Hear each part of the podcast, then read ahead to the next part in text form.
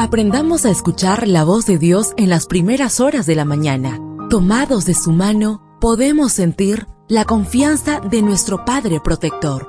Bienvenidos a la devoción matutina para adultos. Palabras que reaniman, que calman, consuelan y llenan de esperanza. Bienvenidos.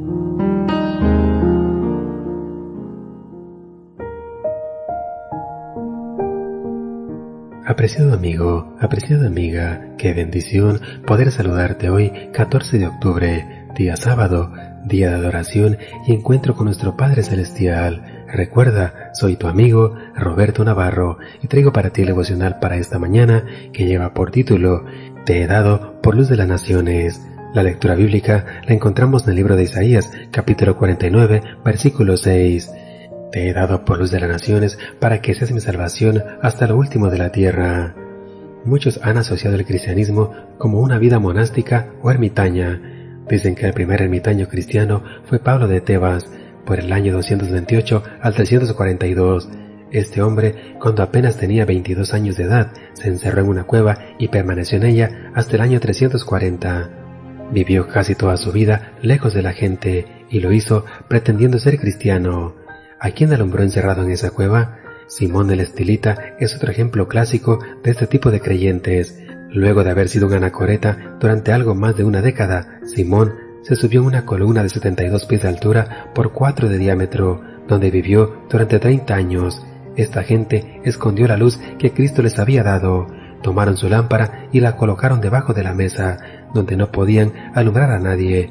Y lo triste es que todavía hoy, en pleno siglo XXI, hay gente que sigue creyendo que la vida cristiana consiste en enclaustrarse y no tener ninguna relación con quienes difieren de nuestra manera de pensar y de vivir. Me pregunto qué habrá sido del mundo si Juan el Bautista se hubiera quedado para siempre en el desierto de Judea, o si Cristo no hubiese puesto fin a sus cuarenta días de ayuno. ¿Qué habría sido del Evangelio si Pablo se hubiera quedado en su retiro en Arabia? ¿Qué habría sido de la reforma si Lutero no hubiera salido del monasterio a proclamar la verdad de la salvación por la fe en Jesús, la vida cristiana es una vida activa, su influencia debe dejarse sentir. Finalmente, ¿qué será de este mundo si usted y yo no lo alumbramos?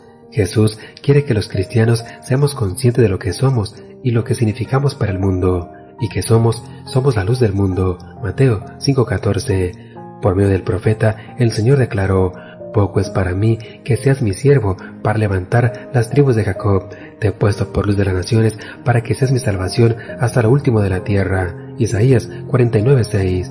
Eres un regalo que Dios ha dado al mundo, no te puedes esconder. Eres el instrumento portador de la luz que ha de alumbrar a una sociedad que vive en completa oscuridad. Deseo que el Señor derrame abundantes bendiciones en tu vida y recuerda, mañana tenemos una cita en este mismo lugar en la matutina para adultos.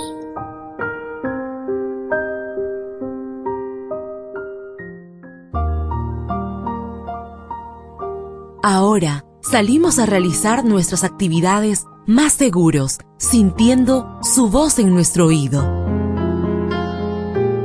La devoción matutina para adultos es producida y realizada por Canaan Seventh Day Adventist Church and DR Ministries.